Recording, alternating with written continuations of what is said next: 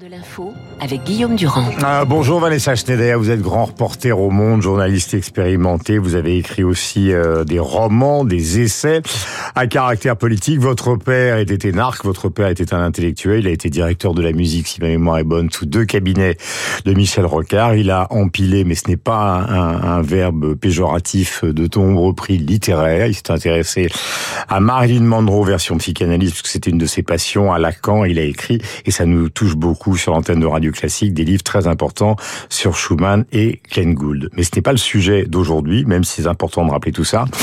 C'est un article que vous avez écrit à la demande de vos confrères du Monde sur la manière dont votre père a disparu. Euh, c'est un article très émouvant, c'est un article qui est considérablement, comme on peut en dire, commenté sur les réseaux sociaux, parce qu'il s'agit, à travers la disparition de votre père, de la situation à l'hôpital dont on parle beaucoup, qui est une situation kafkaïenne, c'est peut-être un mot euh, tout fait, mais que nous allons décrire ensemble. Ça commence euh, à peu près au moment du confinement.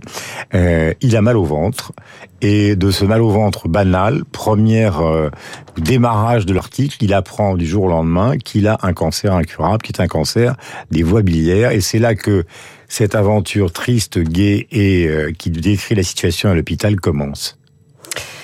Oui, alors euh, c'est vrai que c'est il a eu un cancer euh, qui était très rare, qui était incurable, il le savait. Euh, euh mon père c'était quelqu'un de très combatif, donc il s'est battu. Et il ne dit rien. Euh, D'abord il, il cache sa maladie. moi il me l'a dit très tardivement, c'est-à-dire la veille de, de, son opération, ce qui était.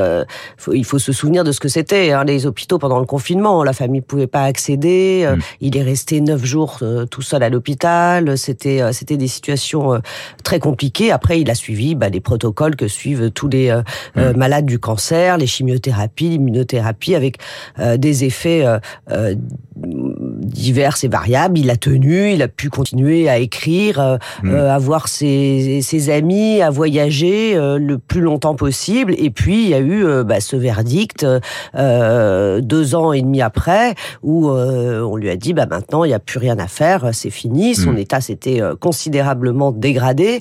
Et c'est là en fait que j'ai été euh, confrontée puisque j'étais sa personne de confiance, donc j'étais le lien entre euh, celle qui signe à l'hôpital, euh, qui signe à l'hôpital, à qui les, les médecins euh, s'adressent, et puis euh, qui est chargé aussi de, de veiller à l'exécution des directives anticipées s'il y en mhm. a. Donc c'est un rôle à la fois moral d'accompagnement et voilà où il faut être au plus proche des, des désirs de, de la personne.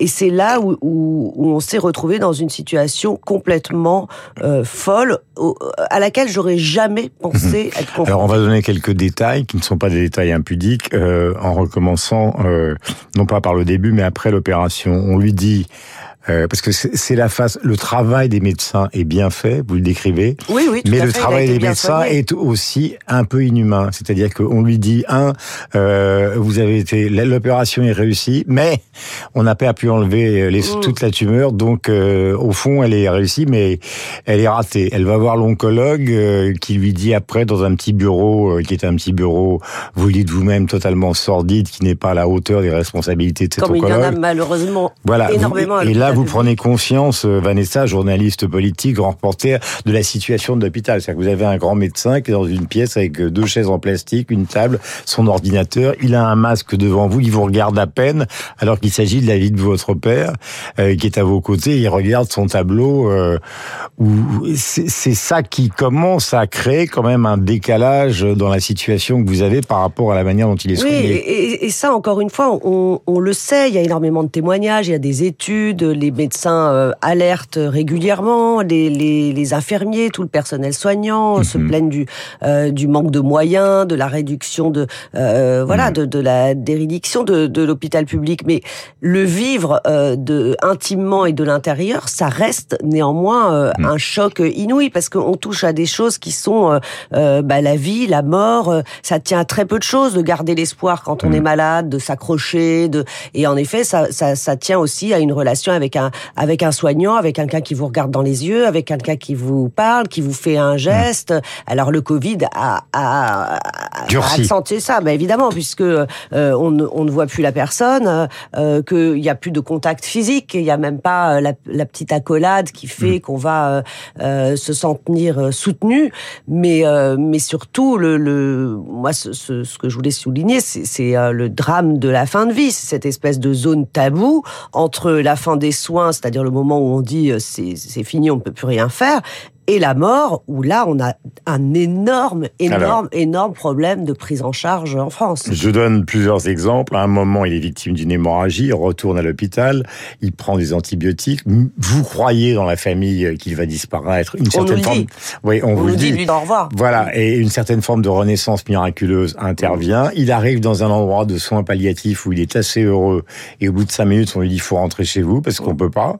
Et puis quand il rentre chez lui, ah, évidemment, il ne le souhaite pas une seule seconde, vous appelez, vous, Vanessa, puisque vous êtes euh, responsable euh, de sa situation, d'état d'association d'aide à domicile. Et alors là, on vous dit, ben, on peut pas venir parce que l'appartement n'est pas configuré de la manière dont on aimerait qu'il le fût. C'est-à-dire, euh, la baignoire est en haut, la cuisine est en haut et la salle de bain est en bas, donc on ne vient pas. Donc il est tout seul. Oh. En fait, oui, le, au, moment où euh, le diagnostic est fait qu'il n'y a, plus de soins possibles, mon père est extrêmement fragile, c'est-à-dire que euh, concrètement, il, tient à peine debout, il, euh, il s'alimente de moins en moins, il, il dort énormément dans la journée. Heureusement, il ne souffre pas, mais et, et là, on lui dit vous rentrez chez vous. Et je dis, mais il rentre comment? Est-ce qu'il y a des infirmiers qui vont passer? Est-ce qu'il y a une présence médicale? Est-ce qu'il y a Et on, dit, ah bah non, non, euh, euh on va faire une, une euh, un rendez-vous téléphonique dans 15 jours. Hmm. Au fond, on laisse, quoi. Donc évidemment, trois jours après, il y a eu un premier incident, euh, il a eu une hémorragie, et là, en fait, on rentre dans le système des urgences, puisqu'il n'y a plus que ça à faire. Le médecin de ville ne se déplace pas, son médecin traitant ne lui a jamais passé un coup de fil, ne l'a jamais vu euh, pendant les deux ans et demi de, de, hmm. de, de son cancer. On racontera euh, l'épilogue qui est, quand même assez terrible. Et c'est le médecin de ville normalement qui est censé faire le, hmm. loin, le lien pour euh, justement euh, avoir des soins palliatifs, que ce soit des soins palliatifs à domicile ou ou en, en, institution. Et en fait, je me suis heurtée. J'ai eu le sentiment, et c'est un sentiment d'impuissance qui est terrible parce que c'est des moments où, où, on se dit que d'abord nous on est au bout d'un chemin de fatigue et de mhm. euh, et d'engagement. Et puis euh, et puis c'est le moment où, où le malade a mhm. compris et où il faut qu'il soit apaisé. Il faut pas qu'il soit dans l'anxiété. Et là, il y avait pas de solution. C'est-à-dire dès que alors on me disait il y a telle association, je les appelais des gens très gentils, très dévoués, mais qui me disaient on n'a pas les moyens, on n'a pas assez d'infirmières, on n'a pas assez, il y a des listes d'attente. Mhm. Mais des listes d'attente quand vous êtes sur des pronostics vitaux de, de quelques semaines, ça n'a pas de sens. Euh, il y avait pas. on, alors on me dit oui peut-être on peut trouver une place dans telle unité de soins palliatifs. Et en fait, il a fallu qu'il tombe dans le coma pour que finalement on le garde euh, quelque part. Et encore, euh, à peine il s'est réveillé du coma, mm. on nous a dit bah non, là il faut libérer euh, le lit parce que mm. voilà les places sont sont chères partout, que ce soit dans les services, dans les services d'urgence. Les deux séjours qu'il a passés aux urgences, il est resté dans le couloir. Ouais, c'est ce que vous racontez. Le médecin m'a dit, je suis désolé, mais il n'y a pas de chambre, il y a 40 euh, brancards en couloir. Voilà, il fait donc des séjours successivement à Paul Brousse, où il est opéré, à Gustave Roussy, où on fait une sorte d'expérience d'oncologie. Il va à la Pitié-Salpêtrière, qui est le plus grand hôpital européen, vous le dites dans ce papier, et là aussi, euh, la réception est complexe. L'affaire de votre père, Michel Schneider, c'est l'affaire, autrement, on en parlerait évidemment ce matin, mais on n'en parlerait pas non plus avec la manière dont, dont nous insistons un peu, c'est l'affaire de milliers de gens qui sont concernés par cette affaire. Et donc hier, je le disais tout à l'heure, avant que vous n'entriez dans ce studio, Arthur Sadoun, le PDG de, de Publicis, a fait une grande déclaration qui a ému tout le monde à Davos en disant le cancer, le silence, ça suffit. C'est une réalité sociale où il y a à la fois de plus en plus de malades, de plus en plus de progrès, et il faut que l'entreprise en tienne compte et n'exclue pas les gens comme d'une certaine manière l'hôpital ne doit pas exclure les gens qui sont dans cette situation de fin de vie. Vanessa euh, Schneider, vous en tirez maintenant que ce article qui n'a pas été euh, écrit par vous d'une manière, euh, j'allais dire mémorielle, mais voulu par la rédaction du Monde comme un exemple de la situation de l'hôpital. Vous en tirez, vous, quelle conclusion? Euh, c'est en effet un témoignage que j'ai eu énormément de mal à écrire parce qu'il faut peser chaque mot. Je voulais pas être euh, accusatoire. Euh, c'est pas une charge contre les médecins, les personnels soignants qui sont les, souvent les premières victimes euh, de ça. Mais mais c'est vrai que j'ai pu constater que que voilà, il y a une telle pression sur sur les coûts, sur l'organisation, sur la libération de lits, sur que que ça crée une déshumanisation qui est, qui est profonde et qu'on a hum. en effet vous citiez sur Sadoun et on a quand même un problème face à la, à la mort et à, et à la fin de vie. Mais euh, ce qui m'a, euh, euh, ce qui a levé tous les doutes que je pouvais avoir par rapport à la, à la, rédaction de ce témoignage, qui est un témoignage très intime, et on n'est pas habitués nous les journalistes mmh. à, à, à, se raconter comme ça. On peut se raconter dans des livres, mais dans son journal c'est c'est compliqué. C'est la masse des témoignages que j'ai reçus et de toute la France, de tout milieu, d'infirmiers de médecins, de euh, d'anonymes, de gens euh, et qui ont vécu des situations exactement semblables. Donc on a un vrai problème euh, dont il va falloir que les pouvoirs publics se, se préoccupent. Je lis la conclusion. Un mois plus tard, c'est Vanessa qui écrit, je contacte son médecin traitant fantôme pour lui annoncer la mort de son patient et lui demander un certificat réclamé par les assurances. Il me propose de passer à son cabinet après ses consultations. Il remplit en quelques secondes le formulaire que je lui ai apporté puis croise les bras. Alors que je m'apprête à partir, il me lance La carte vitale de votre père doit être désactivée puisqu'il est décédé. Il me faudrait la vôtre. Je tarde à comprendre, puis stupéfaite, stupéfaite, pardonnez-moi, je lui tends la mienne et règle le tarif d'une consultation. Il n'avait pas vu pendant deux ans. Il ne l'a jamais vu, en fait. Il a jamais voulu se déplacer quand on l'a appelé, quand on avait besoin de lui. Euh, il s'est pas déplacé à son domicile. Il faut savoir que dans les grandes villes, comme à Paris, les, médecins ne se déplacent pas. Heureusement, encore euh, dans les campagnes, il y a des médecins qui font encore ce travail de se déplacer chez les gens. Mais là, ça se fait pas. Mais même pas un coup de fil. Et c'est vrai que j'étais, euh, en fait, j'ai même pas compris quand il m'a parlé de cette histoire de carte vitale. J'étais tellement interloqué que je, je pouvais même pas comprendre qu'il hmm. me demandait de, de, payer une consultation pour avoir euh, coché euh, deux cases dans un formulaire euh, hmm. nécessaire, puisque c'est le médecin traitant, c'était à lui de le faire, même si il n'avait absolument pas suivi hmm. la maladie de mon père. Et c'est là où on se, on se dit en fait où est-ce qu'on en est arrivé pour que des gens puissent euh, se retrouver face à quelqu'un qui a j'avais perdu mon père il y a trois semaines, euh, de se dire, euh, de, de, penser à, à, à, demander de l'argent pour une consultation qui n'a pas eu lieu, quoi. C'est, euh, il y a, il y a un problème de, oui, d'immoralité et de, on se dit et, Curieux personnage. De déshumanisation qui est terrible. Euh, votre père, pendant toute cette période dramatique, a travaillé, a été silencieux.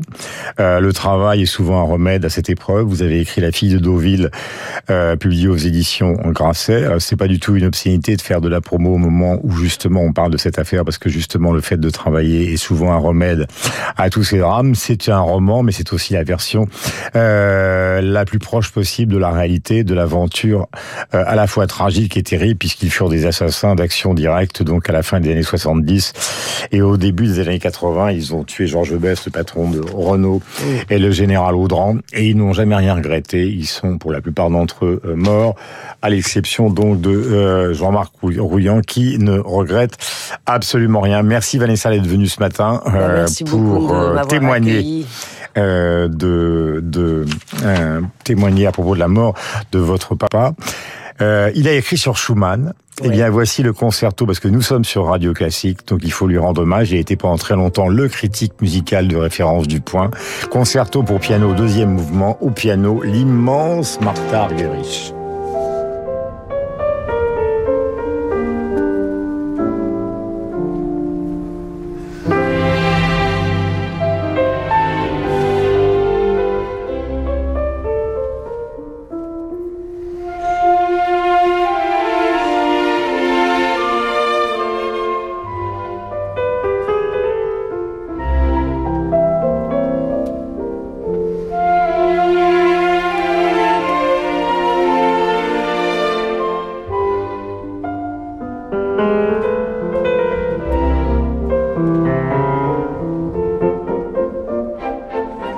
8h31, le chef d'orchestre avec Martha Argerich et Ricardo Chailly pour ce concerto pour piano.